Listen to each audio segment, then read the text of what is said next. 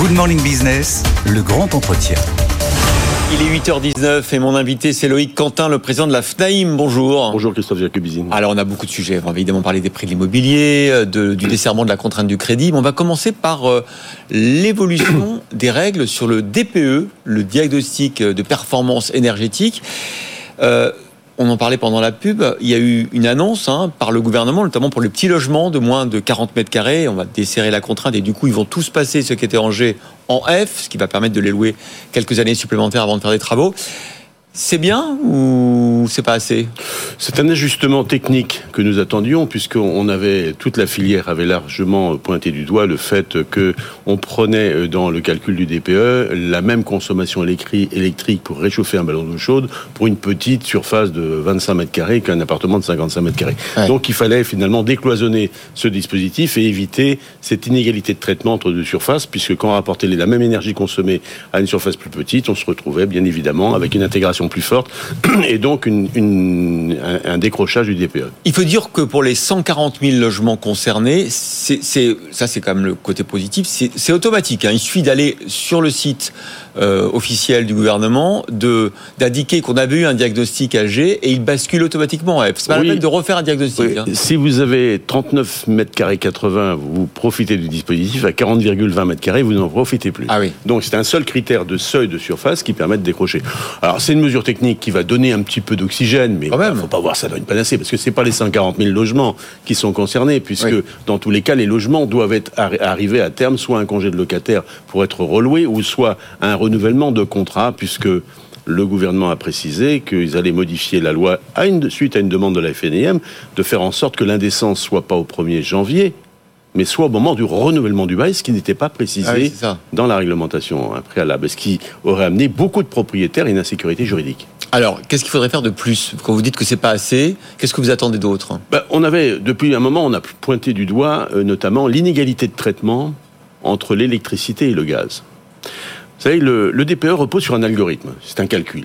Hein, au mois de juin 2023, avant que, avant que la loi, au juin 2020, quand- avant que la loi climat résilience soit promulguée, l'algorithme a fait 14 allers-retours pour arriver à ajuster, trouver la bonne mesure par rapport aux anticipations de, de- de- de déclassement de certains, certains logements. D'ailleurs, Vous vous rappelez, il y a eu des bugs donné sur Ah les oui. petits logements de moins de 40 mètres carrés, Tout- où les, où, les- où les techniciens se sont aperçus qu'en fait, systématiquement, Mm. le bug faisait qu'on on- on Voilà. était déclassé. Et dans la prise en compte de cet algorithme, que personne n'a accès, il y a une pondération de l'électricité de par 2,3 de l'énergie entrante par rapport au gaz qui est pondéré à un 1. C'est-à-dire qu'on considère que l'électricité est plus polluante que le gaz. Alors que c'est la plus décarbonée. Bah oui. Elle est décarbonée à 92%. Ah, alors que le gaz est une énergie fossile.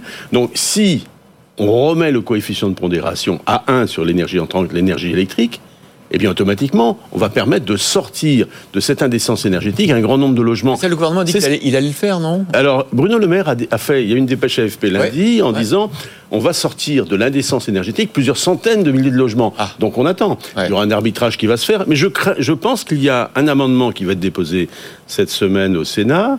Euh, notamment qui vise à intégrer cette modification dans le cadre du parcours euh, législatif de la loi sur la copropriété dégradée. Donc il y a bon espoir Bon. que ça arrive, ça sera un, soula- un- un- un allègement de dispositif. Avant de parler de l'évolution des prix de l'immobilier, des taux du crédit, encore euh, une question. Vous n'avez quand même pas peur que tout ça contribue à se dire, à dire que bon, c'est pas la peine de faire des travaux. Au fond, la transition énergétique, ça viendra plus tard.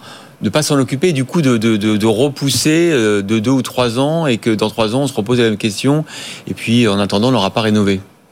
Alors les signaux qui sont envoyés sont pas très bons. Je dirais, on n'est pas dans une stabilité, une lisibilité, une visibilité, et c'est encore plus compliqué. Je crois qu'on s'y est mal pris. On a d'abord annoncé une indécence énergétique sur le parc locatif, alors qu'il fallait embarquer tous les propriétaires de France, y compris les copropriétés, et éviter de créer des oppositions et des différences de traitement entre un propriétaire bailleur et un propriétaire occupant.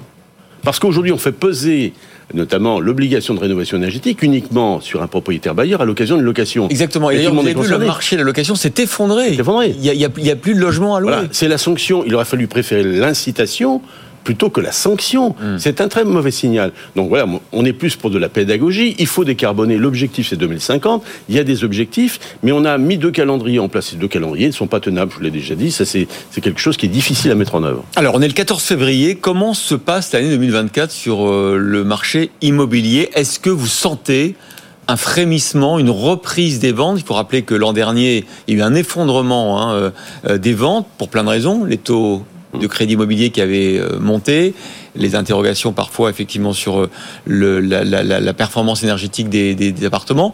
Euh, Est-ce que là, normalement les taux baissent, il y a maintenant du taux à 20 ans sous les 4%, est-ce que ça frémit? Alors, il est vrai que la baisse très légère des taux d'intérêt sur le marché et la communication a, a permis à certains acquéreurs de revenir sur le marché, de s'intéresser à nouveau. hein. Mais le gain en pouvoir d'achat permis par cette baisse, des taux est extrêmement minime. Ne rattrape pas la perte de capacité d'emprunt que les Français ont connue avec l'augmentation des taux il y a maintenant deux ans, Ouais. passant de 1 à 4.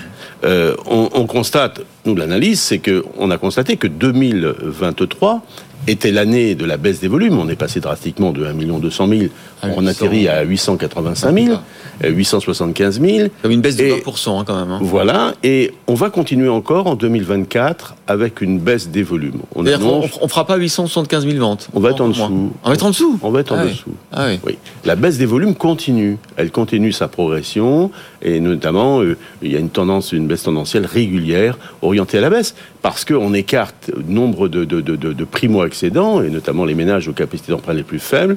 Et ces ménages-là, on va arriver certainement autour de 800 000 transactions à fin 2024. La baisse des volumes ne veut pas dire qu'il n'y a plus de transactions, il en reste toujours. Mais la baisse des volumes, à la baisse des volumes 2023, maintenant, ça sera la baisse des prix en 2024. Parce que cette baisse des prix est absolument indispensable et essentielle pour que le marché retrouve des coûts et qu'il y ait une inflexion, c'est-à-dire un redémarrage du nombre de transactions. Mais ça, c'est votre est souhait. Est-ce que vous Non. croyez, vu le marché, c'est-à-dire où, il y a très peu d'offres par rapport à, à la, à la- à la demande, est-ce que, est-ce que vous, êtes, vous croyez qu'avec la crise de l'immobilier qu'on a, il y aura moins de promotion, il y aura moins de construction, vous êtes sûr qu'on peut faire baisser les prix? Non, le nombre d'offres augmente au niveau des mises en vente.